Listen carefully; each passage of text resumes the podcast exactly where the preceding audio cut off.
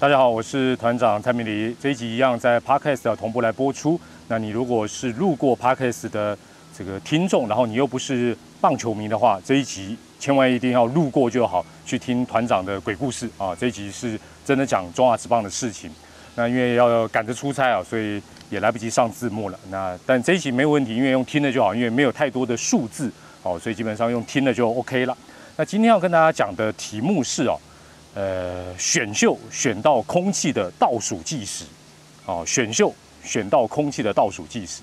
那我先要打个预防针啊，今天呢讲的东西可能会不太中听啊，有些人听了可能会不太舒服，但是中不中肯，当然就你自己的一个判断。但是我还是必须强调了，不喜欢、不认同团长的人，马上按下你的停止键，不要看了，不要听了，好不好？人生苦短。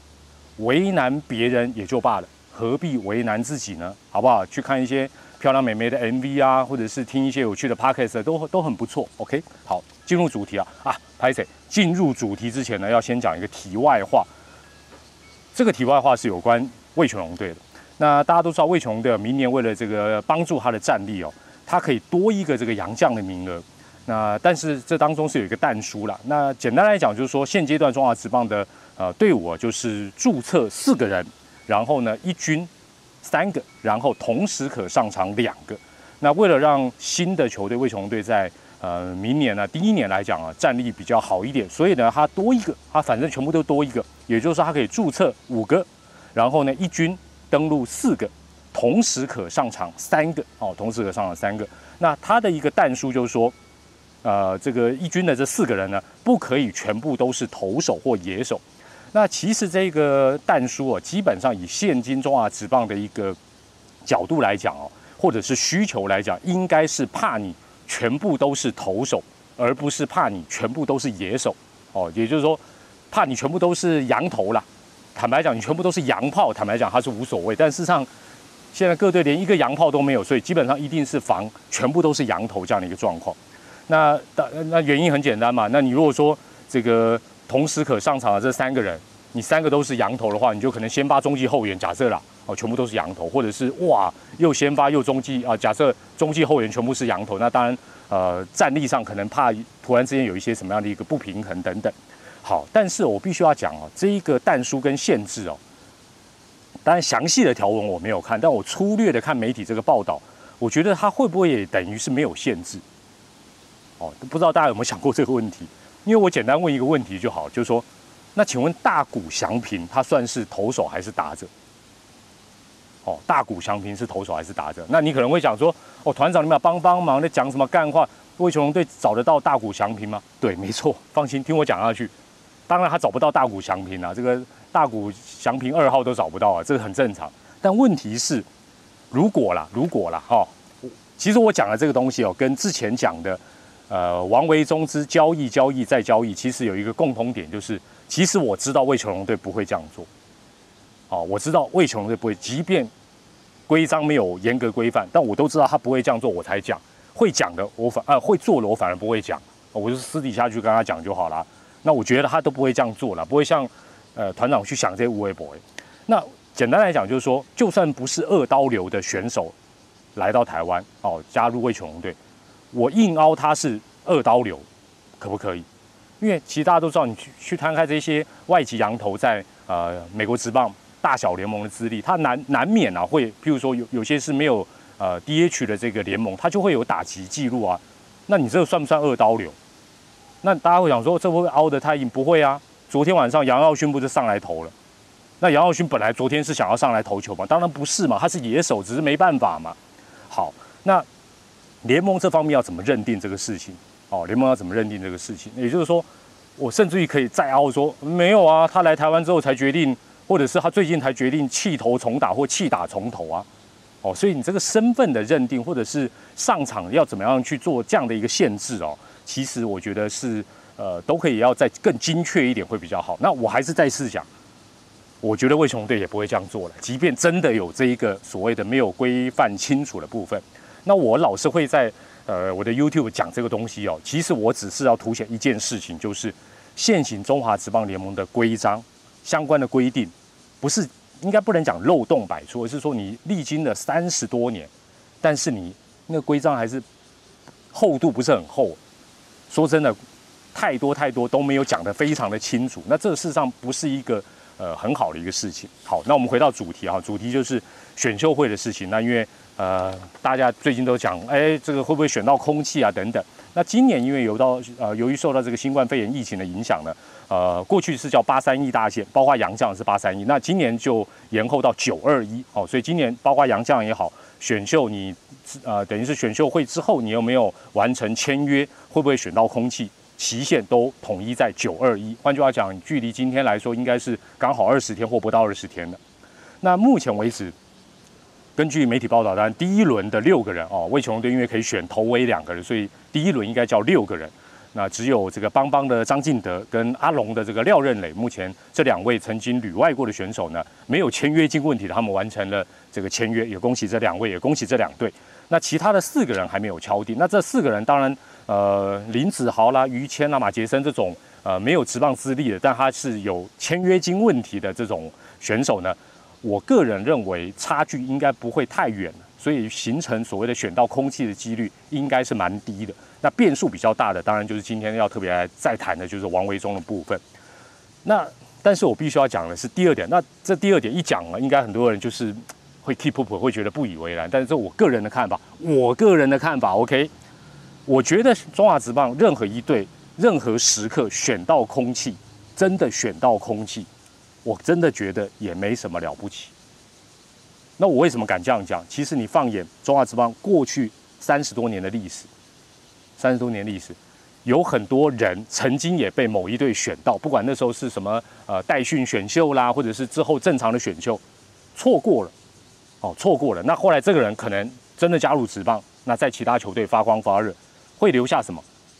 说出来只是一个话题跟遗憾。你说会不会没有选到这一队，他就垮了，或者是他因此就没有夺冠？有没有那么严重？你给我举个例子，应该是没有嘛。所以中华职棒。基本上，我个人实在是这样觉得，不会因一人而兴，哦，兴盛的兴，也不会因一人而亡。当然，我指的是选秀的部分，而不是其他的事情。这个兴亡不会一个人就来决定了，好不好？这尤其是在选秀啊战力补强的这个部分。那为什么？很简单，棒球它本身就是一个团队的运动。那今年当然也有很多这样的一个例子哦，选秀以外的这种，呃，这个我就不多说，大家都知道了哈。那会不会有差别？当然有，差别在哪里？面子，球团当然就是面子嘛，球迷的面子哦。你是支持这一队，然后你会被人家亏嘛？其他球队说啊，穷酸什么穷酸的，没选到，可怜呐，选到空气，面子，emoji，感觉了，感觉了。还有什么？球团来讲就是舆论的压力。那这个舆论压力当然也是球迷会斗嘴嘛，会去亏嘛。啊，你这个球队好可怜呐，选到空气啊。那实际上真的有没有影响那么大？团长个人认为还好，而且很难量化，很难量化。你说选进这个人，难道选进这个人他就会夺冠吗？也也没那么厉害嘛。那当然了，我觉得这当中哦，球迷网友的感觉最强烈，面子最强烈，比球团还要严重。哇，这好像没有选到谁，或者选到空气，然后好像地球要灭亡了。好，这是这是我个人的一个看法。那可能会有球迷讲说，哦，拜托，为什么什么六百万上限不能突破？啊，这个球队就是小气啦，我们不要打了，就球这个鼓励球员呐，说去挑战啊，美国职棒、日本职棒去挑战国外了。我必须要讲两个现实的问题，两个现最大的问题，其实大家都很清楚，新冠肺炎疫情什么时候会控制住？老天爷才知道，没有人知道。你说明年美国职棒就能顺利开打吗？小联盟就会重启吗？什么时候开始？没有人知道。那他因此他的一个。呃，海外选手的补强策略会不会因此像今年一样比较限缩，或者是有什么样的改变？没有人知道，真的没有人知道，这是一个最大最大的变数。这是任何经纪公司、任何什么庙宇都不能给你保证的事情。那第二点是什么？国外球队会给你什么样的待遇，也是一个未知数。讲白了啦，还有资格或者有那个本钱说好了，条件不好，我就不打中华职棒。放眼望去，以前面这一两轮的，我认为就只有王维忠一个。为什么？因为他这几年当然他也赚到一定的一个钱，他有一个一个底在那里，他有一个底在那，他他有时间可以慢慢的哦再去这个挑选他的好东家，他有那个条件跟本钱。其他人坦白讲都是空白一片，不管家庭经济需不需要，真的你能去赌说国外球队就会给我一样或更好的待遇吗？那你去跟，就算你透过一个很强的经纪公司，你去跟美国职棒球队讲说，哎，这个台湾的球队要给我新台币六百万，所以你要给，你去讲看看看他理不理你，这是也这也很现实的问题，这真的很现实的问题。好，那回到王维忠的部分。那我个人觉得，我我的一个良心建议啦，哈，那魏雄队当然有他们自己的一个策略跟想法，搞不好只是呃公布时间的早晚啊。那当然我们有待观察。就是说，我觉得魏雪龙队在王威中的这个部分，如果能够加入交易的思维，加入交易的思维，反而变成空气的几率会非常的低。什么意思？我简单来讲，现阶段就当然就是王维忠的经纪公司跟魏全龙队之间彼此在。好像在这个画帕拉 K 呢，讲讲白了就是这样子。那之前的魏球龙队的领队吴领队，他一开始就讲说不考虑交易。那我觉得其实这不好，这个策略是错的。这个策略有点宣誓意味，就是说我魏球龙队有十足的把握，我要签下王维忠。哦，当然这是一个一个宣誓没有错。但是你如果讲不加入考呃交易的考虑，哦，假设你是讲真的啦，哦，假设你是讲真的，王维忠的经纪公司就会想，哦，你不交易，那我就吃定你啦。因为你不敢选到空气嘛，战略上不见得有利，战略上不见得有利。好，那如果所谓的加入交易的思维或因素会变成什么样子？一样，左边是王维忠，就是他的经纪公司；右边从过去的魏全龙队的单一球队，但魏全龙队哎后面现在有帮手了，挂号、爪爪、帮帮、桃园，甚至于统一，我们就先不考虑统一，假设就是这三队来讲，也就是说。会变成是一个四队联军。什么叫四队联军呢？很简单，王维忠现阶段他的状况比较特殊，他开出的条件其实一绝对不单纯是钱跟复数年的问题，他可能还有逃脱旅外条款。那这个条件对现阶段刚要加入职棒的魏雄队可能吃不下来。那这个吃不下来，我再次强调，不会单纯是月薪一百多万或者是不到一百万的问题，也不单纯是复数年，可能就是这个旅外。啊，逃脱或者是经纪公司，反正这一家公司大家也知道很厉害，他开了很多可能蛮严苛的条件。那这个东西魏权可能觉得说，哦，我也被他吞了，很痛苦。但是你要了解到，其他三队其实这不是财力的问题，而是说每一个球队有他现阶段不同的需求跟状况。可能对于魏雄龙队来讲，王威忠只帮他打两年、三年就离开，魏雄龙队觉得划不来。但是其他三队是 OK 的啊，这个条件其他三队可能可以接受啊。那这时候魏雄队的筹码跟他的一个交易达成的一个机会大幅度的增加，因为表面上是说我跟王维忠说 OK，我同意你的条件，但事实上同意的是别队，没有什么不可以啊。这个职业运动本来就是这样玩嘛。好，那差别在哪里？差别是如果是魏雄队还是接受王维忠的条件，或者彼此达成协议，那当然就是恭喜啦。哦，这个 win win，但如果是其他球队同意的，那很简单，假设啦是邦邦认可了这个王维忠开出来，或许是一个比较高标的一个条件，那很简单嘛，人到时候签下来之后就交送到邦邦这边，然后邦邦这边看是在交易选手、补偿选手或补偿 Coco 给魏权，大家也是这就变 win win win 三赢，没什么不好啊。还是大家希望看到选到空气。二零二一年看不到王维忠，如果说只能二选一，王维忠去哪队？基本上说真的，不不是说不重要，而是说基本上能够看到他还是比较重要嘛。好，这是我个人的一个想法。那如此一来，当然了，就是说，基本上我个人还是必须要讲说，职业运动我们台湾玩的太保守，因为队伍太少，环境太小。这个基本上对这些球团来讲，母系也不是什么。预算穷不穷算问题。如果说能够迈向这一步，我觉得中华职棒反而在超过三十年之后是一个重大的突破。事实上是一个比较 pro 的做法，所以我是真的很鼓励说，如果真的吞不下来，是不是该考虑把这一个他所开出来的条件跟其他的几队磋商一下，大家是不是能够找到一个真的是 win win win 三赢的一个做法？啊，我认为是有可能的。好，讲到钱哦，我必须要再讲的是。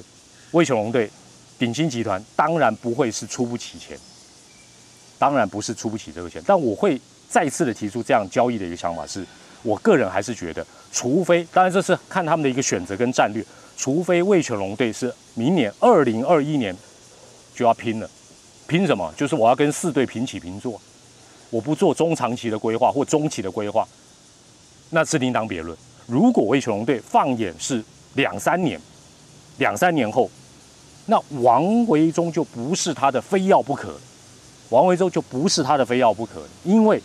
王维忠的身价跟他的地位跟其他人相差太大，相差实在太大。那王维忠感觉起来像魏雄队的精神领袖吗？似乎也不是那么像。张进德比较像嘛，但问题是已经错过，这就没没办法。好了，呃，今天就先说到这边啦。我是团长蔡明礼，也给大家在这方面做一个参考。那至于答案什么时候会揭晓，可能要真的很靠近九二一的时候了，我们到时候再一起再来啊做一个探讨跟分析了。我是团长蔡明礼，我们下回再见，拜拜。